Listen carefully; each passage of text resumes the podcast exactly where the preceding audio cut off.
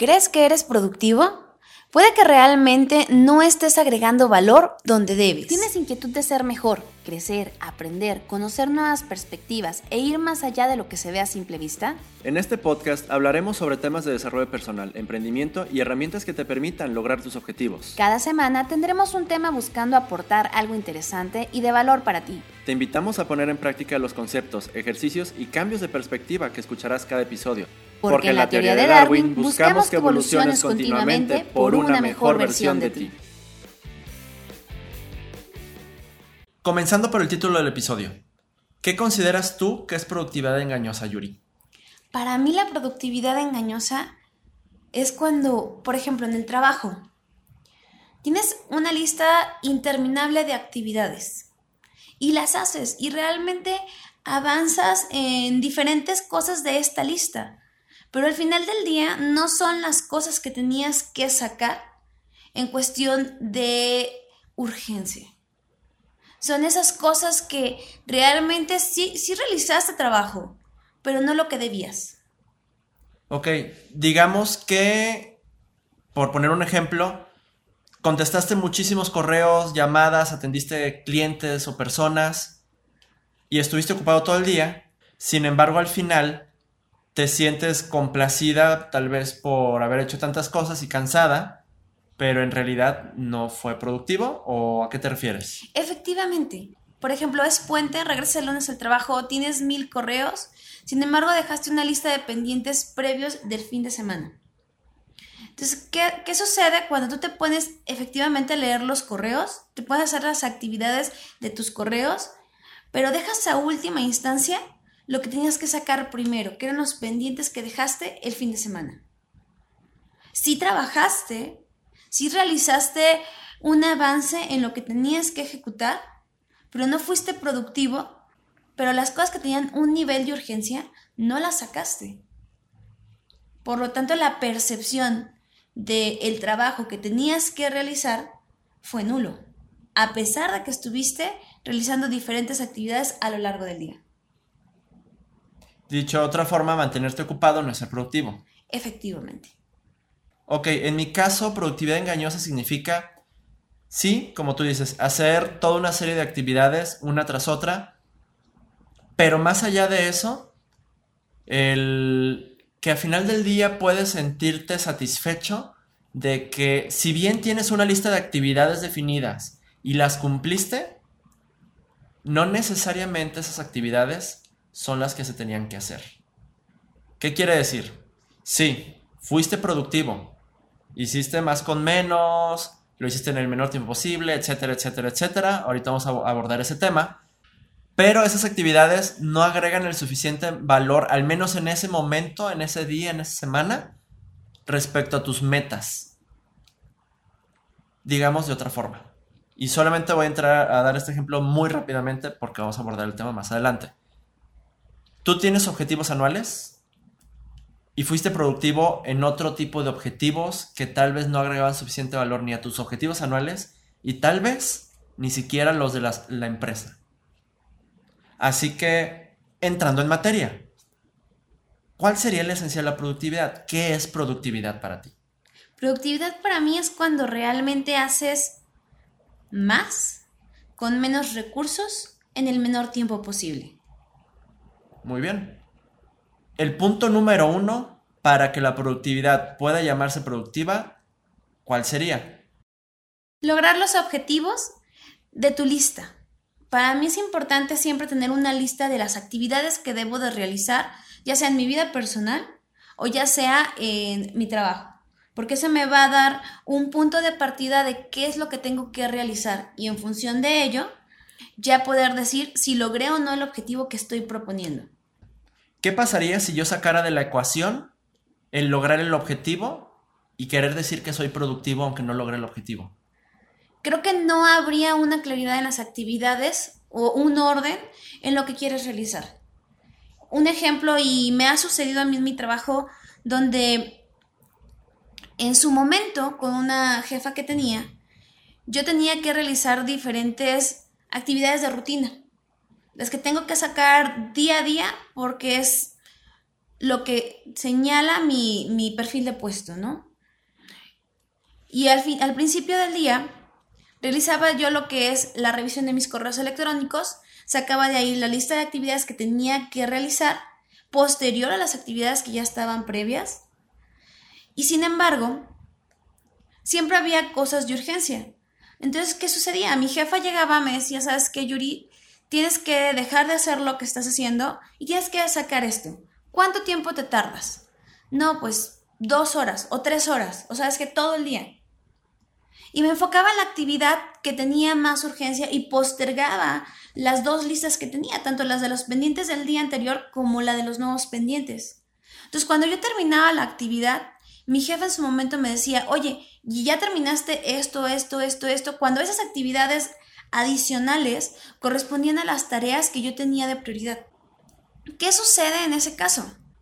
Tú tienes que tener la capacidad de reconocer cuál es el sentido de urgencia en lo que estás realizando.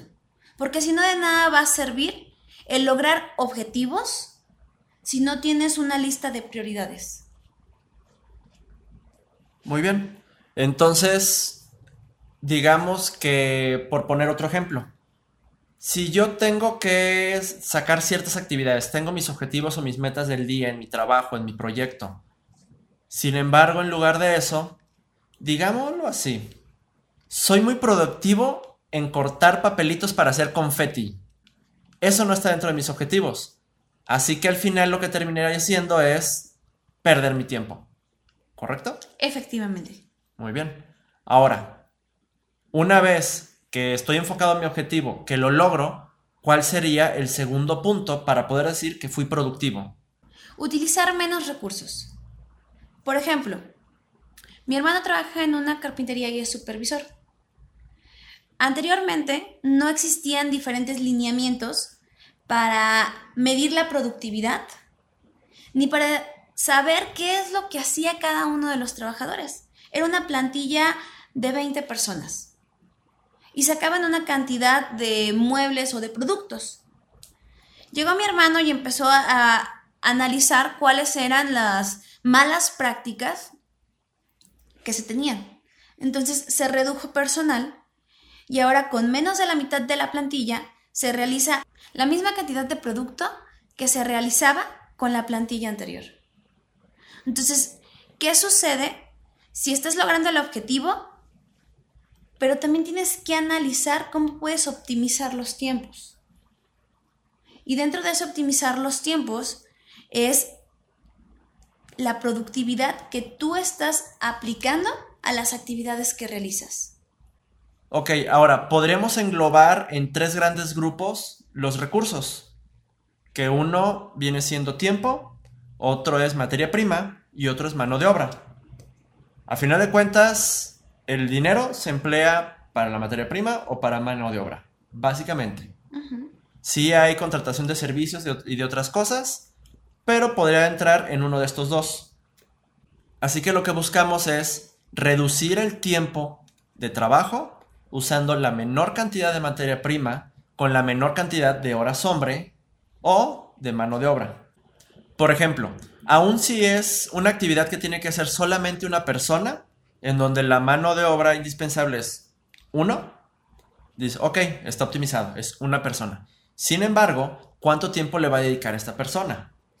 Si seguimos con el ejemplo de la carpintería, si tengo que sacar un mueble y es una sola persona la que lo, lo va a fabricar porque tal vez es un mueble pequeño, ¿Qué es lo que haces? Bueno, mano de obra, una persona. Tiempo, puede sacarlo en todo el día o realmente puede optimizar sus actividades de tal forma que ese mueble, ese artículo, lo complete en cuestión de una hora, de hora y media, por decirlo así. Y usando la menor cantidad de materia posible. O dicho de otra forma, teniendo la menor cantidad de desperdicio posible. Porque pueden ser dos formas de, verlo. Una es cuánta materia prima necesito comprar para usar o cuánto desecho, cuánto sobrante tengo de lo que estoy haciendo. Y materia prima, en este caso, sí, es madera porque es una carpintería. Sin embargo, si estamos hablando, digamos, de hacer tornillos, bueno, ¿cuánta cantidad de metal necesito para producir cierto monto de tornillos. ¿Cuánto estoy desperdiciando? ¿Cómo es que utilizas la cantidad ideal de material para producir la mayor cantidad de piezas, de artículos, de producto? Digámoslo de otra forma, hacer más con menos. Y el tercer y último punto es que sea medible. Si tú ya optimizaste las actividades porque ya analizaste cuál es el objetivo de esta, vas a poder medir de una forma más estratégica.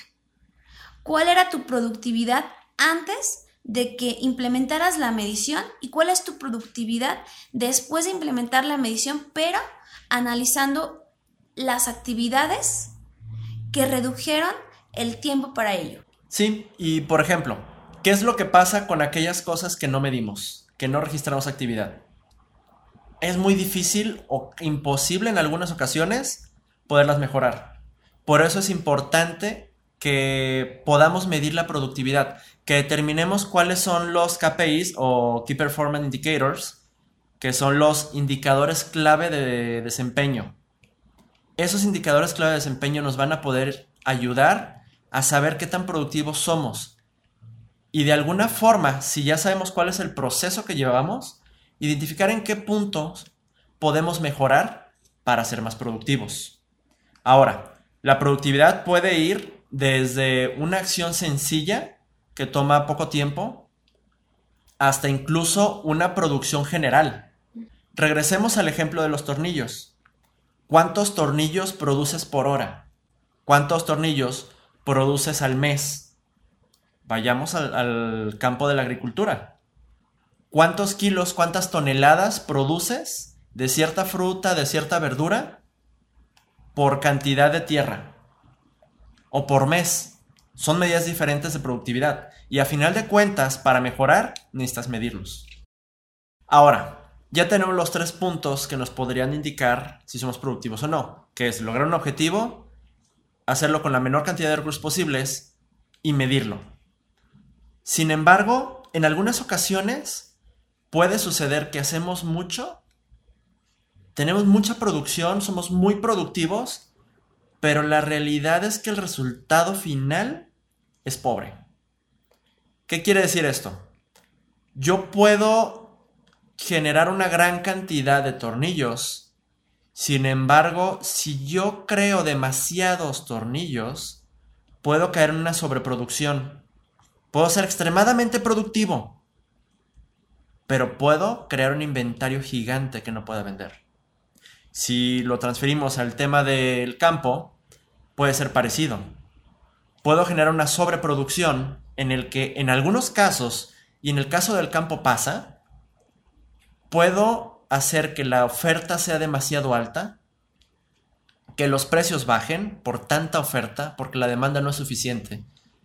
Y si yo tengo ciertos costos, lo que sucede es, obviamente, mis utilidades van a bajar.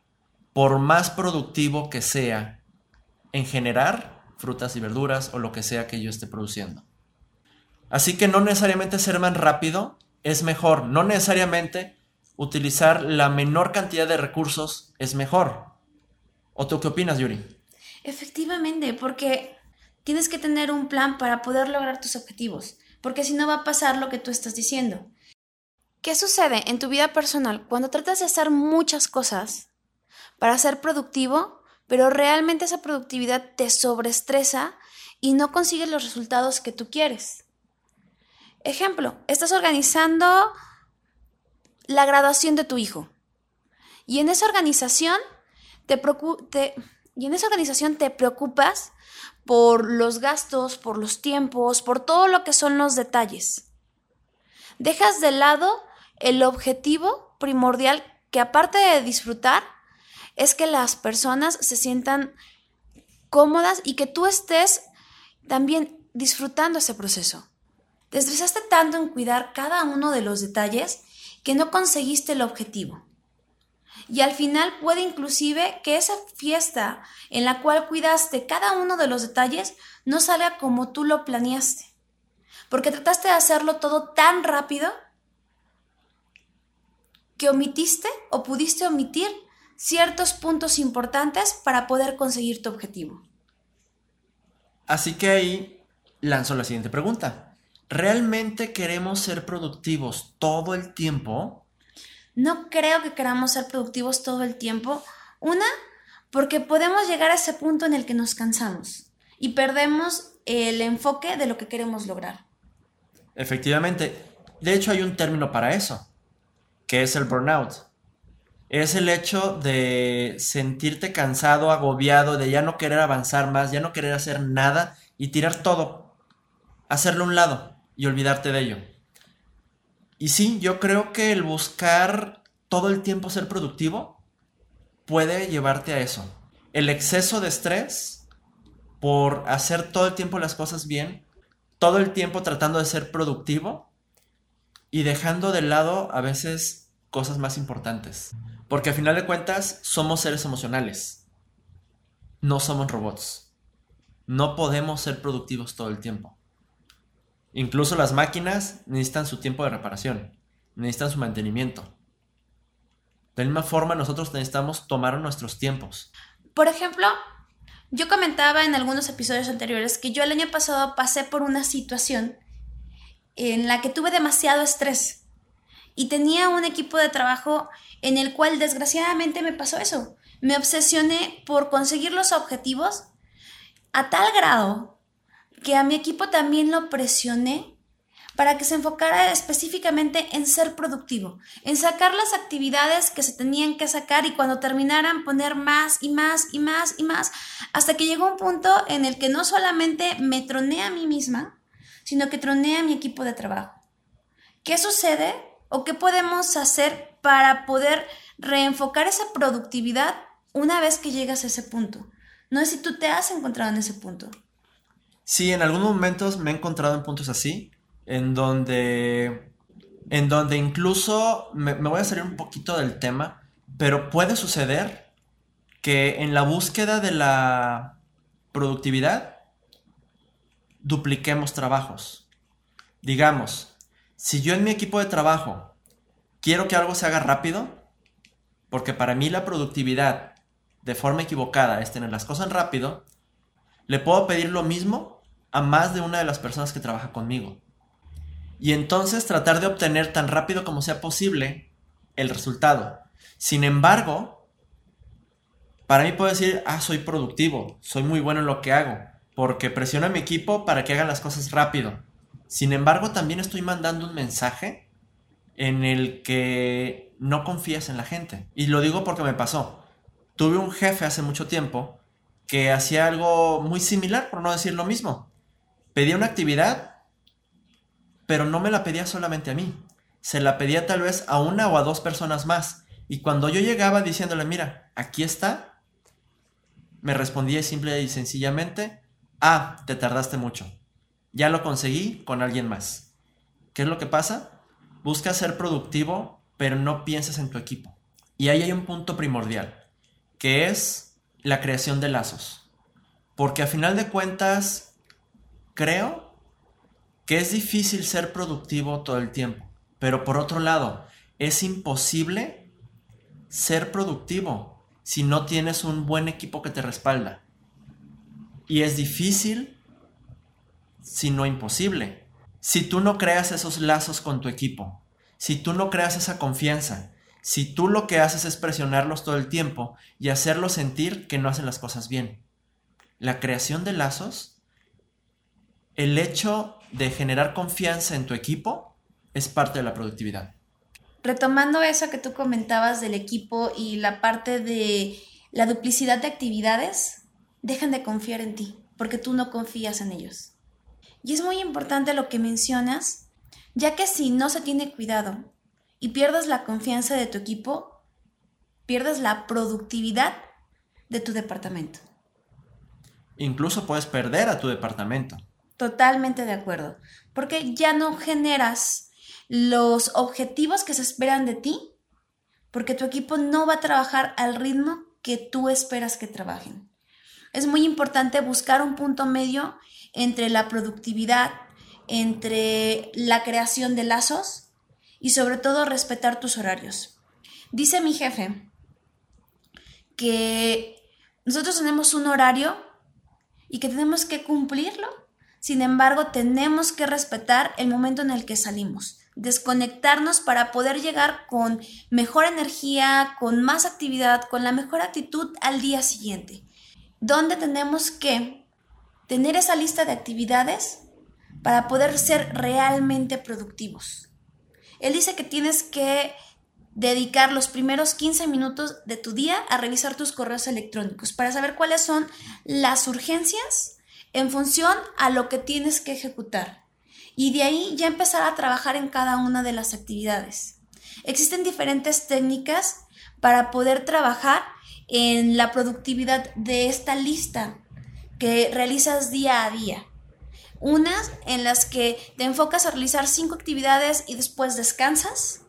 Otras en las que puedes trabajar continuamente durante dos horas y te tomas un lapso de 15 a 20 minutos para poder refrescarte y continuar. Siempre buscando terminar las actividades que quieres realizar y eso te hace a veces más productivo. No necesitas estar ocho horas sentado realizando una actividad tras otra actividad para ser productivo. Es correcto. Ahora, el tema es productividad engañosa. Así que, ¿es importante ser productivo? Sí, es importante. Sin embargo, ¿realmente vale la pena ser productivo? ¿Cuándo sí, cuándo no? Bueno, ahí es en donde deberemos de buscar, o nuestra, o mejor dicho, nuestra recomendación es que busquemos el punto óptimo o el mejor resultado deseado. ¿Por qué? Porque no siempre ser productivo nos lleva al mejor resultado. No siempre hacer más con menos nos va a dar más. Regresando al ejemplo que, que había hecho hace un momento sobre los tornillos o la agricultura. Si yo soy tan productivo que satura el mercado, definitivamente voy a tener un resultado negativo. Definitivamente no va a ser positivo para mí o para mi empresa. Así que, ¿qué es lo que buscamos? Siempre ser... Así que, ¿qué es lo que buscamos? Siempre ser productivos o tener un resultado óptimo. O tener ese resultado deseado. Porque a final de cuentas, pongámoslo del lado de trabajo. Del lado del trabajo, lo que busco es tener más dinero, generar más ganancias, ¿no? Si lo que, si hablamos de temas personales y tomemos el ejemplo de la, del evento que estamos organizando, una fiesta, cualquier fiesta, lo que buscamos no es tal vez el gastar la menor cantidad de recursos en el menor tiempo posible. Lo que buscamos, y ahí a veces estamos poniendo mal nuestro objetivo, estamos enfocándonos incorrectamente, es el disfrute. A final de cuentas, digamos que si es una boda y los novios organizaron la boda, o aunque obtuvieron algún apoyo, no importa, pero si se enfocan en que la boda salga perfecta, más que en disfrutarla, ¿qué es lo que va a pasar? El resultado óptimo no se cumple, porque el resultado óptimo al final es el recuerdo que se van a llevar de ese evento. Así que en cuestiones personales buscamos ser siempre productivos, tal vez es donde menos productivos buscamos ser. No que no queramos ser productivos, simplemente que tal vez no vale tanto la pena. Pero en cuestión de negocio también.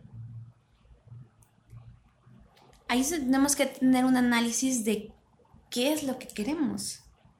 Porque en cuestión laboral, del, punto óptimo, yo tengo un compañero que su personalidad, porque todos tenemos diferentes personalidades, era, quiero estar caminando porque me, me sofoco estar en una oficina. Y él decía, ¿sabes qué? Yuri, yo voy a trabajar y te voy a sacar lo que tú me, me delegues, pero después de que te lo saque, tengo que salirme por lo menos 20 minutos, una hora de la oficina. Su forma peculiar de trabajar era hasta cierto punto contradictoria con los objetivos que en su momento se nos había indicado que tenía que cumplirse. Sin embargo, al momento de hacer el análisis de las actividades que él realizaba, sacaba el trabajo, sacaba las actividades, inclusive aportaba. En algún momento se le buscó o se le promovió la forma de que realizara más actividades porque no podía estar de oficina en oficina. Y efectivamente, cumplió cada una de las actividades hasta tal punto que se desmotivó, porque decía, es que yo ya no tengo trabajo, yo ya hice esto, yo ya hice aquello. ¿Cómo me vas a motivar? Porque realizó una sobreproducción. Entonces ya no estaba en un punto óptimo de, de realización. ¿Cuál fue el reto para él? Dentro de esta búsqueda de encontrar lo mejor. ¿Sabes qué? Se respeta tu personalidad en la que tienes, en la que eres este aventurero, promotor y todo, porque eres productivo en tus actividades. Pero ese tiempo que dedicaste para hacer un poquito más, enfócalo en buscar ideas de cómo puedes mejorar tu departamento. Y ahí es donde se optimizó la visión de este chico, que era diferente a la que se esperaba en la organización. O sea, entonces el resultado deseado se volvió óptimo al momento de cambiar la forma de trabajo. No siempre se va a poder lograr, pero si encuentras a una persona que no trabaja como tú esperas, piensa cómo puedes motivarlo para que sea productivo y óptimo al mismo tiempo. Muy bien, me, gustó mucho tu ejemplo, Yuri. Ahora, se me viene a la mente justamente el tema de pensar fuera de la caja. Lo estándar y lo que normalmente se busca es productividad. Pero si piensas fuera de la caja, si, si buscas no tener ese pensamiento estándar, el que todos tienen, ahí te detienes un poquito a pensar si realmente tienes que hacer eso con la persona o no. Y creo que fue una excelente solución, una excelente forma de mejorar los resultados porque sí, ciertamente, si hay gente que está trabajando en una empresa, si tú tienes colaboradores, lo que buscas es que los resultados crezcan y se multipliquen. Y a veces vale la pena sacrificar un poquito de productividad por ese aporte adicional y diferente.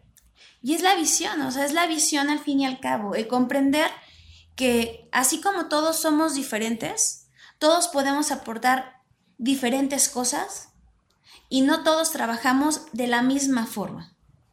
Ahora bien, creo que la productividad la enfocamos mal muchas veces porque de alguna forma muchas personas o empresas entienden que productividad es igual a dinero.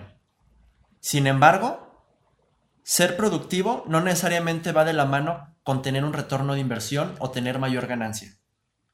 ¿Por qué?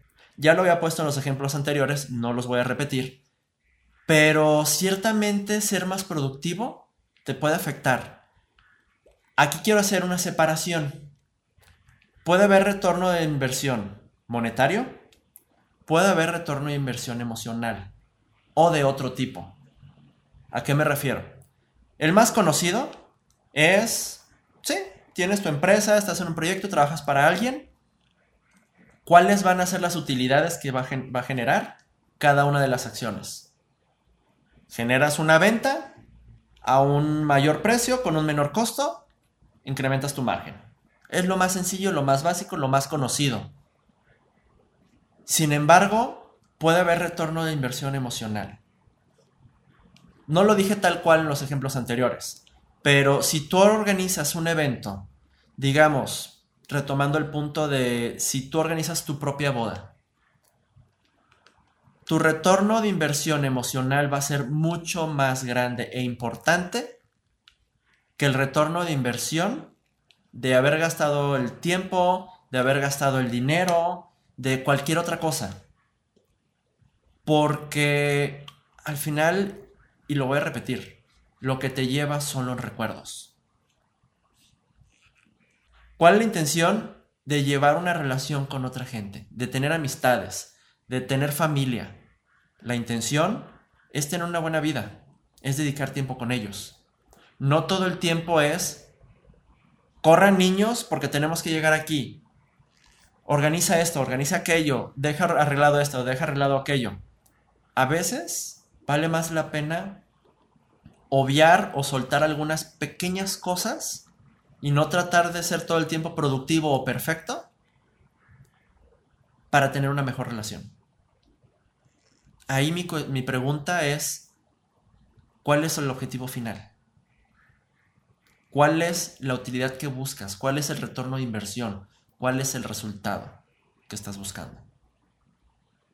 Me gusta lo que acabas de comentar porque te pone a pensar en qué es lo que tengo el día de hoy, qué es lo que tengo que trabajar y qué es lo que espero conseguir en función de las actividades que realizo para conseguir ese retorno de inversión tanto personal como profesionalmente. Es correcto. Se me viene a la mente un ejemplo.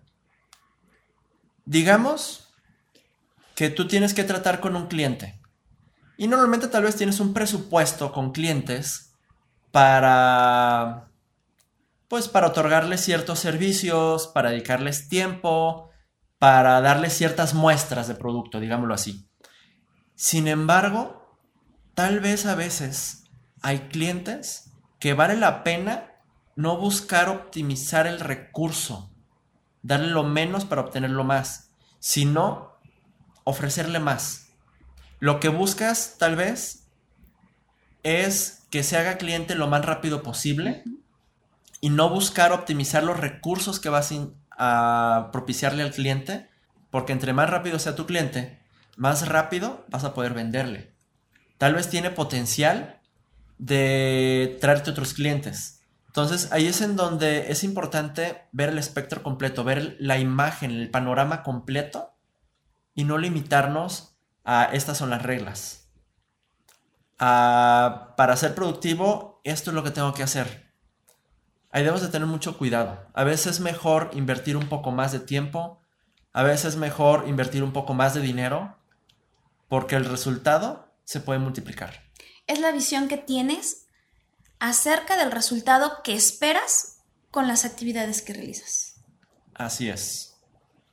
Ahora, dejando a un lado esto y pasándonos ya a otro tema, ya, ya a otro tema casi para cerrar.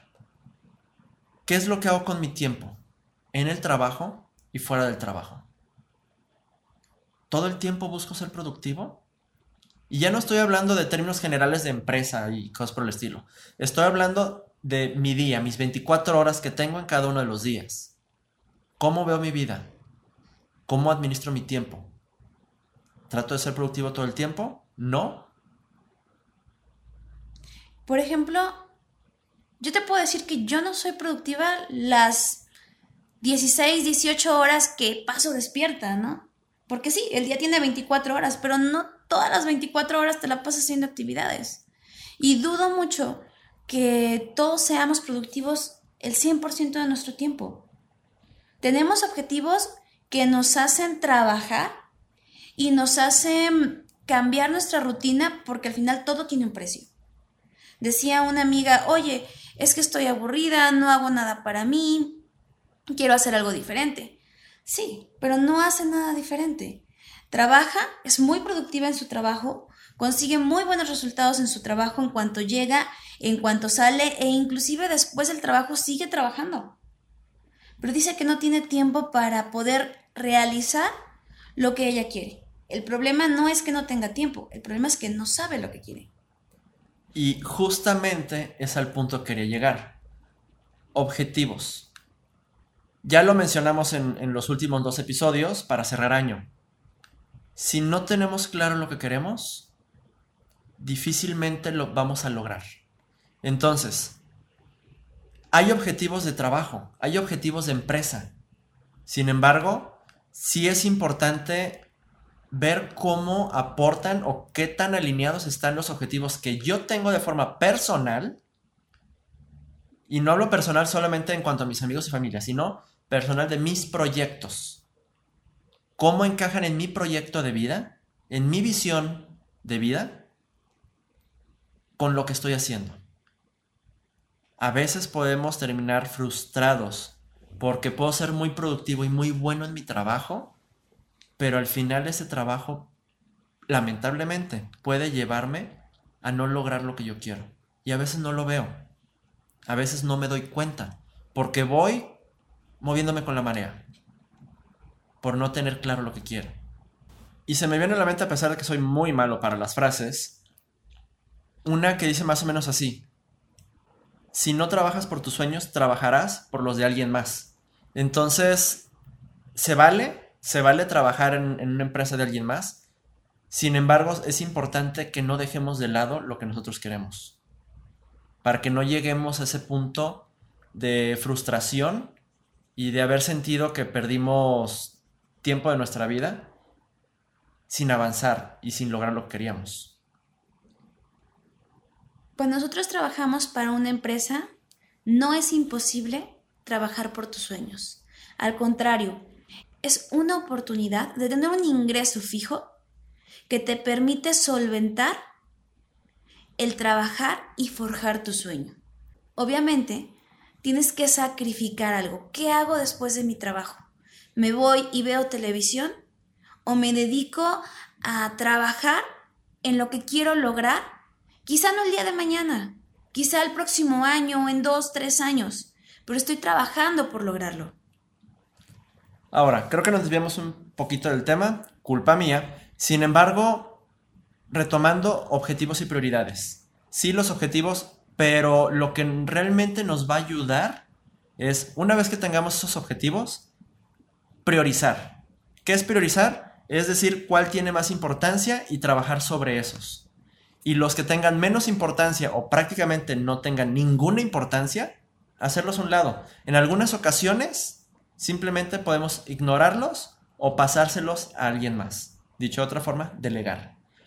Así que si realmente queremos ser productivos, si realmente queremos que esa productividad no sea engañosa, necesitamos tener claro cuáles son nuestras prioridades, cuáles son los que realmente están agregando valor a lo que queremos. Y ya para cerrar, te invitamos a que tomes cinco minutos para responderte a estas preguntas. ¿Qué pasaría si definieras cuál es tu mayor prioridad del año? Dicho de otra forma, ¿a qué te vas a enfocar? ¿Qué pasaría si accionas de acuerdo a tus prioridades? ¿Cómo vas a trabajar y dónde vas a empezar? La siguiente, ¿podrías enfocar mejor tu productividad? Pregúntate cómo es que podrías enfocarte para tener mejores resultados. Y como último, ¿crees que si realizas cada una de estas actividades o te respondes estas preguntas y te pones en acción, tendrías mejores resultados? Creemos que definitivamente la respuesta será un sí. Lo único que queda es que tú mismo te las respondas y pongas acción. Te invitamos a que este próximo viernes no te pierdas nuestro video en nuestras redes sociales Facebook e Instagram como la teoría de Darwin. En este te daremos una técnica para ser más productivo. De igual forma, te invitamos que si no lo has hecho, nos escuches y nos sigas en Spotify, iBox, Google Podcast y próximamente en iTunes, como La Teoría de Darwin, para que no te pierdas ninguno de nuestros episodios. Y nos escuchamos la próxima semana. Gracias por escucharnos. Esperamos haber plantado una semillita de curiosidad para que generes un cambio y lo pongas en práctica. Comparte si te gustó y consideras que le puede ayudar a alguien. Apreciamos tus comentarios. Estos nos ayudan a mejorar para darte episodios que te agreguen más valor. Hasta el siguiente episodio y recuerda continuar evolucionando por una mejor versión de ti.